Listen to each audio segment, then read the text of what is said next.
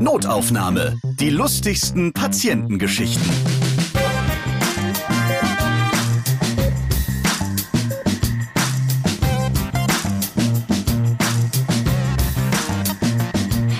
Jetzt erzählen die Ärzte wieder aus dem Nähkästchen im wahrsten Sinne des Wortes bei Notaufnahme, der Arzt-Podcast. Ich bin Ralf Potzus und ich freue mich, heute wieder die kuriosen, die verrückten, die lustigen Patientengeschichten zu hören, direkt aus erster Hand, nämlich von den behandelnden Ärzten. Wir haben uns ja wieder zusammengefunden und ich begrüße meine Gesprächsteilnehmer, Dr. Wiebke von der Emde, Oberärztin Gastroenterologie im Krankenhaus Füssen. Dann haben wir Dr. Reinhold Meyer, Meyer, urologischer Chefarzt in Kempten, Dr. Henriette Karg, Allgemeinmedizinerin mit eigener Praxis, Dr. Martin Hinterseher, Kardiologe und Chefarzt innerer Abteilung im Krankenhaus Füssen und Dr. Rainer Karg, Allgemeinmediziner auch mit eigener Praxis. Hallo. Hallo. Willkommen. Schön, dass ihr da seid. Wir reden heute über Gegenstände, die sich Patienten in den Hintern schieben, über dumme Unfälle. Wir klären, warum Lehrer als Patienten unbeliebt sind, was ein Theaterarzt während einer Vorstellung so machen muss. Und dann kommen wir zum Klassikerthema. Das mögen Ärzte gar nicht gerne hören im Zug oder im Flugzeug. Entschuldigung, ist hier zufällig ein Arzt anwesend? So, Reinhold. Aber jetzt erstmal eine tierische Geschichte aus der Urologie. Ich war äh, unter anderem auch in der Kleintierklinik tätig. Wir haben dort also kurative Tiermedizin betrieben, urologische Erkenntnisse dort eben eingebracht. Und äh, da kam, war eine Patientin bei uns in der Urologie und die Sekretärin hat sie aufgelegt, Sprechstundenhilfe gesagt, ja, der Doktor kommt gleich zur Blasenspiegelung. Das ist ja für Frauen nicht gerade eine sehr angenehme angenehme Position. Dann bin ich reingekommen. Dann springt die auf und sagt, ja, das wäre ja noch mal schöner, dass hier auch noch der Fischdoktor tätig ist. Die, kan die kannte mich von der Kleintierklinik. Auch wir haben natürlich auch in der Allgemeinpraxis, da wir auch natürlich chirurgisch tätig sind, auch schon natürlich Hunde auf dem, auf dem Tisch gehabt, die da verletzt wurden und haben die Hunde genäht und natürlich auch geröntgt natürlich. Speziell unser eigener Hund, der ins Auto lief, den haben wir geröntgt, um festzustellen, ob der irgendwie irgendwelche Rippen oder sonst was gebrochen hat. Also bei uns ist auch die Beziehung zu Tieren, genau wie beim Urologen, auch ähnlich natürlich. Als Arzt hat man ja auch mal Patienten, die sich gern mal irgendwelche Gegenstände in irgendwelche Körperteile reinschieben. Kinder haben zum Beispiel gerne Murmeln in der Nase. Bei Erwachsenen sind das dann ganz andere Gegenstände, Wiebke. Als Popologin bin ich ja gefragt. Was wir immer wieder haben, sind äh, Patienten, die kommen, die sagen zum Beispiel, ich habe vor vier Tagen einen Zahnstocher verschluckt, der müsste jetzt da hinten noch drin stecken. Der steckt da natürlich nicht mehr drinnen, aber die Leute bilden sich das so ein, dass sie bis zur Magenspiegelung gehen und, und nachschauen lassen. Aber in der Regel ist das halt nur eine Schleimhautverletzung. Ne? Und ein Zahnstocher bleibt jetzt auch nicht vier Tage im Rachen stehen. Wie lange bleibt er denn stehen? Dann weiß ich das nächste Mal, ich muss gar nicht zum Arzt gehen. Der geht dann ziemlich schnell ab, also brauchst dich nicht sorgen. Aber natürlich äh, stecken sich vor allen Dingen die Männer gerne irgendwelche äh, selbststimulierenden Instrumente in den Po und äh, verlieren die dann natürlich auch ab und zu mal. Und dann rutschen diese sehr glatten Plastikteile, rutschen dann so tief in den Po, dass die das natürlich selber nicht mehr entfernen können. Und dann machen die dann natürlich Stunden rum und trauen sich natürlich nicht zu kommen, verstehe ich auch. Und dann erzählen sie einem natürlich die Story, sie hätten irgendwas mit dem Staubsauger versucht und, äh, und dann ist das natürlich, und, äh, ist dann mal dann ausgerutscht und dann ist das da hinten reingerutscht. Und Aber auch das ist doch kurios. Ich habe was mit dem Staubsauger versucht und jetzt habe ich was ja, mit dem Hintern. Genau, genau. Ja, man kommentiert es dann am besten gar nicht, weil ich verstehe das auch, dass den Leuten das natürlich unendlich unangenehm ist. Aber wir hatten dann eben mal die äh, Story, dass eben mein damaliger Chefarzt, das war so ein ganz Grand Seigneur der Medizin, der inneren Medizin, lief immer mit so einem Büchlein durch die Gegend. Dann kam also mal wieder nachts ein Patient mit so einem Vibrator, den wir dann also in mühevoller äh, Arbeit da wieder rausgepuppelt haben. Und dann haben wir natürlich ein Röntgenbild gemacht. Und dann äh, steckte dieser Vibrator da tief drinnen. Und wir nahmen dieses Röntgenbild und dann haben wir gedacht, so, und jetzt schauen wir mal, was der Chefarzt dazu bei der Morgenbesprechung sagt, ob, äh, ob der das überhaupt kennt. Und dann äh, hielt ich da, habe ich gesagt, ja, kommt ein Patient und der hat dann dieses hier gehabt und dann zeigte ich ihm dieses Röntgenbild und er wusste halt überhaupt nichts damit anzufangen, gell? aber als Grand Seigneur hat er dann wirklich nur so rumgedruckst und rumgetan und haben sie es dann äh, wieder rausgekriegt und wir so nur, ja, ja und haben uns natürlich innerlich die ganze Assistentenschaft äh, ihn halt äh, natürlich total verlacht, weil er sich mit solchen Dingen natürlich nicht auskannte. Was war denn das Krasseste, was du im Popo eines Patienten gefunden hast? Gurke, Flasche, was war das? Mm, ach, wir finden ja immer wieder Würmer. Ne? So Bandwürmer, das sind so kleine Peitschenwürmer. Äh, das finde ich immer sehr nett anzuschauen. Aber ansonsten, wir finden vor allen Dingen natürlich Körner, alles, was die Leute so gegessen haben, Paprikaschoten von vor zwei Wochen und mal ein Geldstück und Zahnprothese im Magen. Also das passt jetzt ganz gut. Äh, iatrogene Dinge in äh, Körperhöhlen, wo sie nicht hingehören. Das kennst du als Urologe ja auch bestens. Ja, genau, im Rahmen meiner Ausbildung an der Uniklinik in München mit sehr gestrengen Herrn Chefarzt, nicht, äh, kam nachts eine junge Patientin mit massiven Blutungen und so und dann haben wir mal da ein Röntgenbild gemacht und haben, Mensch, ärgere dich nicht, Figuren in der Blase gefunden. Und dann habe ich die mit großem Vergnügen da aus der Blase endoskopisch entfernt, das ist ja weiter nicht schlimm, und haben gesagt, das ist was morgen früh bei der Röntgenbesprechung für den Alten. Und haben das schön aufgestellt. Und er, was ist das? Ja, das habe ich heute Nacht einer aus der Blase geholt. Und er, der böse Jugend und so, und hat sich furchtbar aufgeregt. Die, ja, die haben halt Party gemacht. Aber Herr Professor, das Brett war nicht dabei. Aber hat sie auch erzählt, äh, wie diese Figuren da reingeraten ja, sind? Sie haben eine Party gehabt und da ist das halt so passiert, ja. gell? Nicht? Wie es halt so passiert, gell? Der Würfel war nicht dabei. nein, nein. Ist das denn auch sowas, weil das hast du auch eben gerade gesagt, Wiebke, am nächsten Tag müssen die Röntgenbilder präsentiert werden. Mit den Röntgenbildern gibt der Arzt auch mal an, das war hier der krasse Patient, den ich gehabt habe. Wenn wir uns 100 Röntgenbilder anschauen müssen, dann haben wir natürlich einfach auch Spaß daran, die schwierigsten Dinge uns gegenseitig zu demonstrieren und uns da gegenseitig etwas hochzunehmen, was wir wieder alles geleistet haben und wie gut wir doch sind. Martin, du hast jetzt keine Erfahrung mit Gegenständen, die entfernt werden müssen, aber du kennst dich aus mit Verwandten, die entfernt werden müssen. Das war in meiner Zeit, wie ich in München als Notarzt tätig war. Und hier sitzt ja auch eine Oma am Tisch. Vorsichtig, sonst gibt's gleich die nächste Notaufnahme für jemanden hier. Und ich weiß ja, wie Omas dann doch immer eine Aufgabe nach der anderen bekommen in der Enkelbetreuung. Und ich komme mich erinnern, ich bin in München in den Notarzt gefahren. War sehr heißer Sommertag. Und dann sind wir gerufen worden mit dem Bild Kreislaufkollaps. Und dann sind wir in München in der Nähe des Tierparks auf so einem Platz gerufen worden.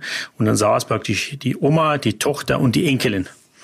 Und die Oma war so ein bisschen bleich um die Nase, kam damals, kann ich mich erinnern, aus Freiburg, war die da und hat die Enkel besucht. Und dann haben wir die Oma in den Rettungswagen rein. Dann hat die Oma gesagt, bitte Türe zu. Dann haben wir die Tür zugemacht. Dann haben wir uns ein bisschen unterhalten. Und dann habe ich gesagt, habe ich gesagt, was ist denn das Problem? Dann sagt die Oma, wissen Sie, ich bin jetzt aus Freiburg da. Ich bin jetzt drei Tage, passe ich jetzt auf meinen Enkel auf. Wir waren im Tierpark, wir waren im Deutschen Museum und ich sage Ihnen, das ist so anstrengend. Ich hätte eine Bitte, nehmen Sie mich drei, vier Tage jetzt mit ins Krankenhaus, dass ich jetzt mich erholen kann von meiner Tochter und von meinem Enkel. Ich habe eine alte Oma, eine ganz nette, auf den ersten Blick sehr nette Frau, habe ich alle vier Wochen besucht. Und dann haben wir wieder einen Hausbesuch gemacht und ich habe mich verabschiedet und dann schenkt die mir eine Schachtel mit Eiern. Die Hühner von ihr sind immer schön im Gras rumgelaufen. Ich dachte, super, war immer scharf auf gute Bauerneier und packt die Eierschachtel und wollte gerade die Tür zu machen. Dann schreit die mir nach. Frau Doktor, eine Frage. Sind die Eier eigentlich vergiftet, wenn die Hühner vergiftet sind? Die mochte dich nicht vielleicht. Also ich, hab, ich, war, ich war echt wütend. Ich habe mir überlegt, ob ich die Schachtel durchs Zimmer schmeiß. Aber ich habe sie dann brav mitgenommen, habe keine Antwort gegeben. Und nach vier Wochen stand ich wieder wie eine Eins vor ihr und habe den nächsten Besuch gemacht. Und habe nichts gesagt.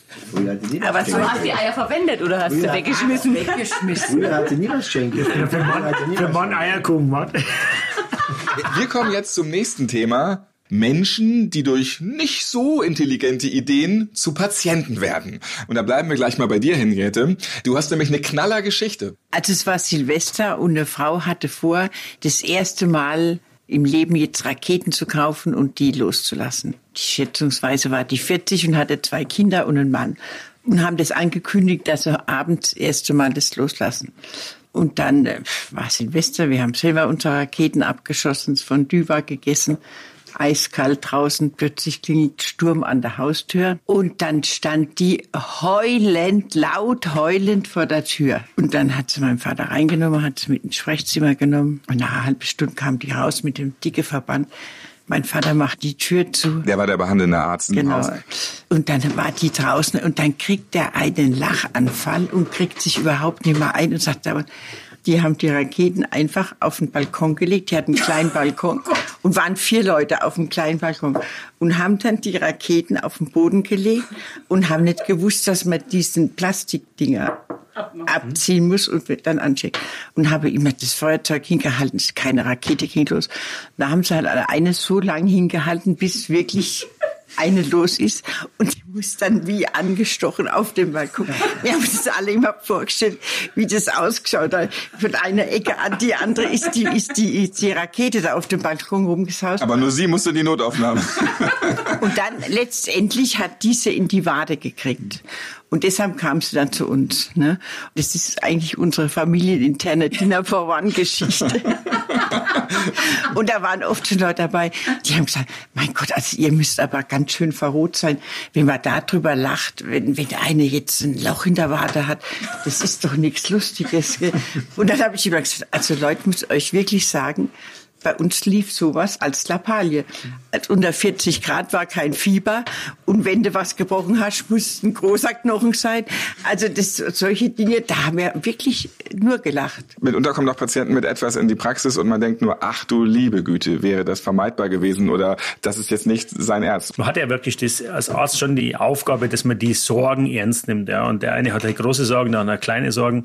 Und wenn man ihm da Erleichterung gibt, wie immer, dann ist es, dann ist dann alle, glaube ich, alle zufrieden. Wir sind so in der Materie drin, dass natürlich viele Laien Schwierigkeiten haben, Begriffe oder Medikamente. Ich glaube, wir am Tag zehnmal, komischerweise, die Patienten merken sich alle Autotypen, alle Autonamen, aber Medikamentennamen merkt sich keiner. Also das, das sind so Dinge, die, die unseren ganzen Tag begleiten. Also es gibt sicherlich äh, einfach strukturierte und es gibt sehr differenzierte, aber in der Regel ist es so, dass das eigentlich für uns keinen Unterschied macht im Alltag. Naja, naja, naja. Für die Urologen ist es natürlich nicht so. Klar. Also, ähm, also Erzähl es als Urologe. besonders Klientel, äh, das wir alle gut kennen und überaus schätzen, weil sie meistens privat versichert sind. Erzieherhilfe, das sind die Lehrer. Und Das ist aber auch ein Individuum, was für sich steht, natürlich. ja, und ähm, also eine Geschichte, die er als Keine Oberarzt, schulpflichtigen Kinder mehr. Ne? deshalb darf ich das ja sagen jetzt auch. Am besten die Lehrerinnen mit Migräne und Doppelnamen. Also, da habe ich als, als wir noch einen Lehrer-Podcast machen. erlebt. Mein Chefarzt, der so ein bisschen aufgeregt war und so, der hat immer vor dem Zimmer, der erster Glasspatient und so, hat er immer gesagt, ach, machen Sie doch da Visite, nix da, erster Glasspatient und so, das kann man liquidieren. Und der hat jeden Tag eine solche Liste gehabt von Fragen. Ne? Es war eine Prostata-Operation, eigentlich gar nichts so Aufregendes. Und darf ich Rad fahren? Oh, Sie dürfen Rad fahren, mit Sattel, ohne Sattel und so. Oh, darf ich denn auch spazieren gehen? Ja, Sie können stundenlang spazieren gehen, mit Stock, ohne Stock und so. Und wie ist es mit dem Sex? Und da war der Chef schon an der Tür, hat gesagt, überall, überall. Nur nicht hier. Ärzte werden überall gebraucht und deswegen haben sie auch das Privileg, dass sie an Orten sein können, ja, wo sonst nicht unbedingt jeder hinkommt. Sie haben dann auch Kontakt mit Prominenten, Wiebke und Martin. Ich war in München lang Theaterarzt, was wirklich super war. Konnte man unkompliziert zur Aufführung gehen und dann war ich einmal in einem Theater in München und da war jetzt eine sehr bekannte Darstellerin, die kam eigentlich aus Niederbayern ja, und hat einen tollen Auftritt gehabt und hat praktisch ist immer auf der Bühne, ist sie immer barfuß rum und dann hat man schon gesehen, da sind zwei, drei Flaschen an der Bühne runtergefallen und du hattest schon darauf warten können, irgendwer steigt in diese Flaschen rein. Tatsächlich war es so, dass äh, in der Pause jetzt geheißen, ja bitte der Theaterarzt hinter die Bühne und dann bin ich hintergekommen, da war die Schauspielerin hinten und hatte praktisch sich eine Schnittverletzung am Zeh.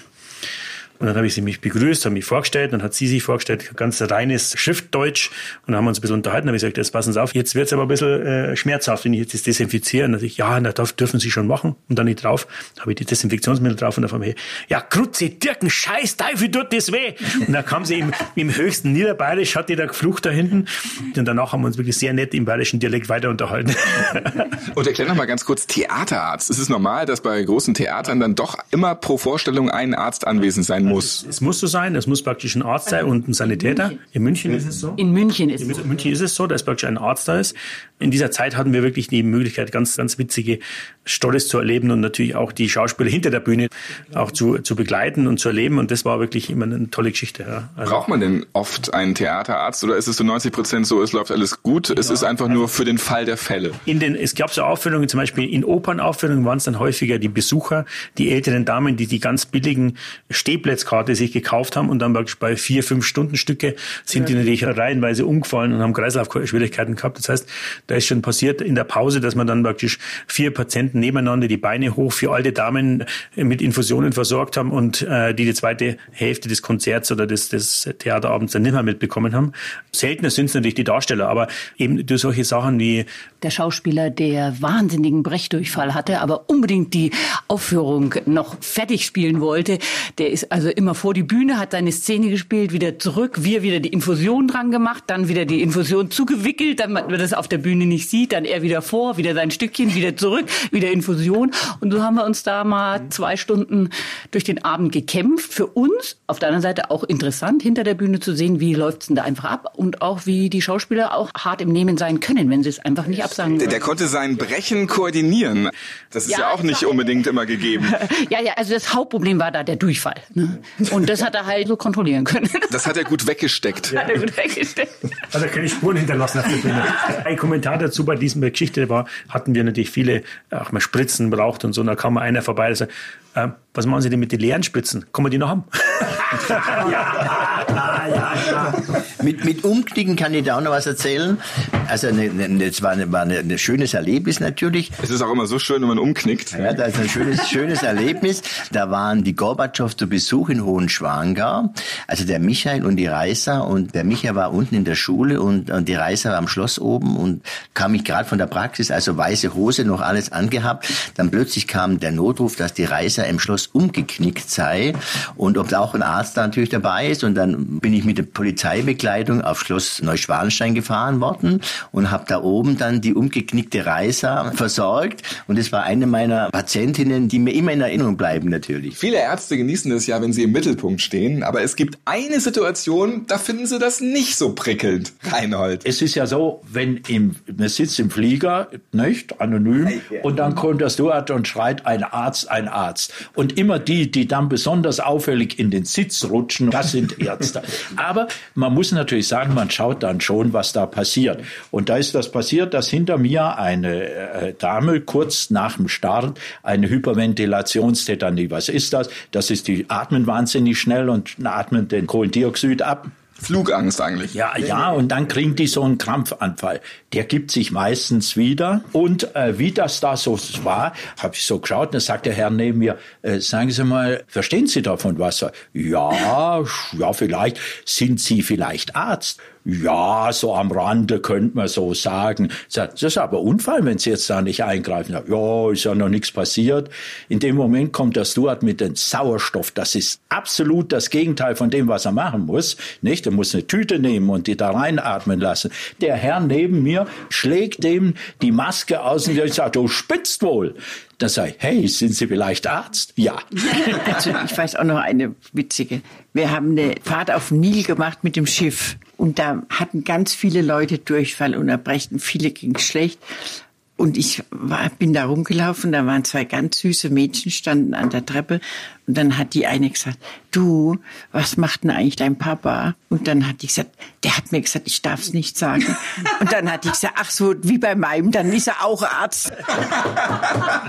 ist ein Arzt anwesend? Das ist unser Thema. Wie, genau, du hast noch ich fange an. Also, äh, wir Okay, erst Martin, erst Martin. Jetzt, also, du kannst dich nicht mehr Wir sind halten. gemeinsam geflogen, also Flug nach, äh, von, nach Indien, ja, mit Air France. Und wir sitzen im Flieger drin. Vier, fünf Stunden später kommt die Durchsage, ja, ist ein Arzt hier. Und dann, wie, wie du vorher gesagt hast, der meldet sich zuerst keiner. Ich gesagt, gut, jetzt äh, melde ich mich mal. Ja, ich melde mich, gehe vor, kommen Sie bitte hinten in die Kabine hinter dem äh, Piloten, komme rein. Wer liegt da? Die Stewardess mit Unterbauchbeschwerden, also eine Entzündung des Blinddarms. Dann habe ich natürlich ja erstmal durchgeschnauft, war froh, dass ich mich gemeldet habe. Wegen Blinddarm oder der Dame? Nein, wegen, ja, wegen der Kombination. Da durfte ich, durfte ich da praktisch den Bauch, äh, da den Bauch abtasten und hat es geheißen, ja, ich begleite, ich bleibe mal vorne und begleite die Dame. Und die Webcam, mit der war ich ja damals unterwegs, kam dann irgendwie dazu und ich habe schon gemerkt, und jetzt ist die Situation, die vorher so schön war, für mich ist aber ein bisschen Spannung drin. Ja? Also wirklich, weil die Wiebke dann immer so, ja, kannst du halt deine Frau. Meine Frau, könntest du wieder nach hinten gehen? Und ich so, nein, es ist ja, muss ich jetzt dabei sein, muss ich jetzt dabei sein? Und dann kam auf einmal praktisch der, der äh, Co-Pilot und sagt, ja, wie ist es denn, müssen wir jetzt äh, zwischenlanden oder, oder schaffen wir es noch bis äh, Bombay? Und äh, jetzt müssen Sie jetzt entscheiden. Und dann haben wir gesagt, also war natürlich auch gewisses Eigeninteresse dabei. Ich gesagt, na, also ich denke, bis Bombay kommen wir noch. Ja.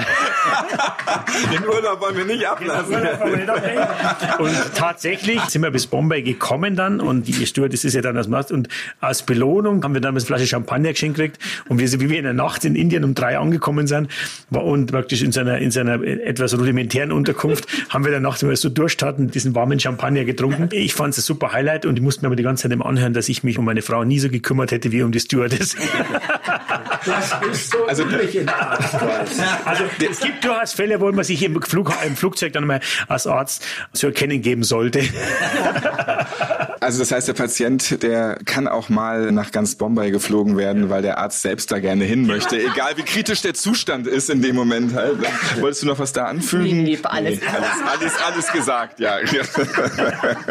Jetzt kann das OP-Besteck wieder eingepackt werden. Wir sind nämlich fertig für heute. Das war Notaufnahme, der Arzt-Podcast. Vielen Dank an meine heutigen Gesprächsteilnehmer. Diese lustige und sehr interessante Arztrunde bildeten heute Dr. Henriette Karg mit ihrem Mann Dr. Rainer Karg, dann Dr. Wiebke von der Emde, Dr. Martin Hinterseher und Dr. Reinhold Meyer. Ja, und ihr da draußen, ihr bleibt hoffentlich die nächste Zeit gesund. Obwohl, nee, vielleicht lieber nicht, denn sonst gibt's ja keine neuen interessanten Patientengeschichten, die wir in diesem Podcast natürlich auch das nächste Mal gerne wieder erzählen werden. So, aber Rainer hat jetzt noch eine ganz kleine Abschlussgeschichte für euch. Ich hatte mal eine Patientin, die hatte eine Wahnsinnallergie. Also die war praktisch auf alles allergisch, alle Medikamente, auf alle Salben und so weiter. Und dann, als sie kam, habe ich gesagt, also Frau Doktor, müssen Sie aufpassen, ich bin wahnsinnig algerisch auf alle Sachen. Jetzt habe ich hier das Glas umgekippt, ja. Also ich muss gleich versorgt werden. Ärztliche Versorgung droht mir. Notaufnahme. Die lustigsten Patientengeschichten. Ihr seid Ärztin, Arzt oder Arzthelfer, ihr arbeitet im Gesundheitswesen, ihr habt auch unterhaltsame Geschichten mit Patienten erlebt, dann schreibt uns gerne an notaufnahme@podever.de. Nächstes Mal hört ihr. Ein junges Pärchen kam in die Notaufnahme und er sagt mir, er kann irgendwie nicht mehr pinkeln. Aber warum nicht? Ja, wollten sie nicht ganz mit rausrücken. Ich sage, gut, also wenn wir wirklich helfen wollen, dann müssen wir jetzt immer Butter bei die Fische und dann müssen wir mal sagen, was hier denn los ist. Es hat ein bisschen hin und her und ein paar Blickkontakte zwischen ihm und ihr gedauert, bis sie dann gesagt haben, ja komm, sag's einfach. Und er antwortet, ja, also wir wollten Sex haben und ja, wir hatten einfach kein Gleitmittel. Und dann habe ich die Flüssigseife genommen. Das hat auch gut geklappt, aber also irgendwie später, ich kann nicht mehr pinkeln. Ja, herzlichen Glückwunsch. Die Seife ist auskristallisiert in der Harnröhre. Da werden wir jetzt mal schön zum Urologen gehen. Notaufnahme. Die lustigsten Patientengeschichten. Eine Produktion von Pot Ever.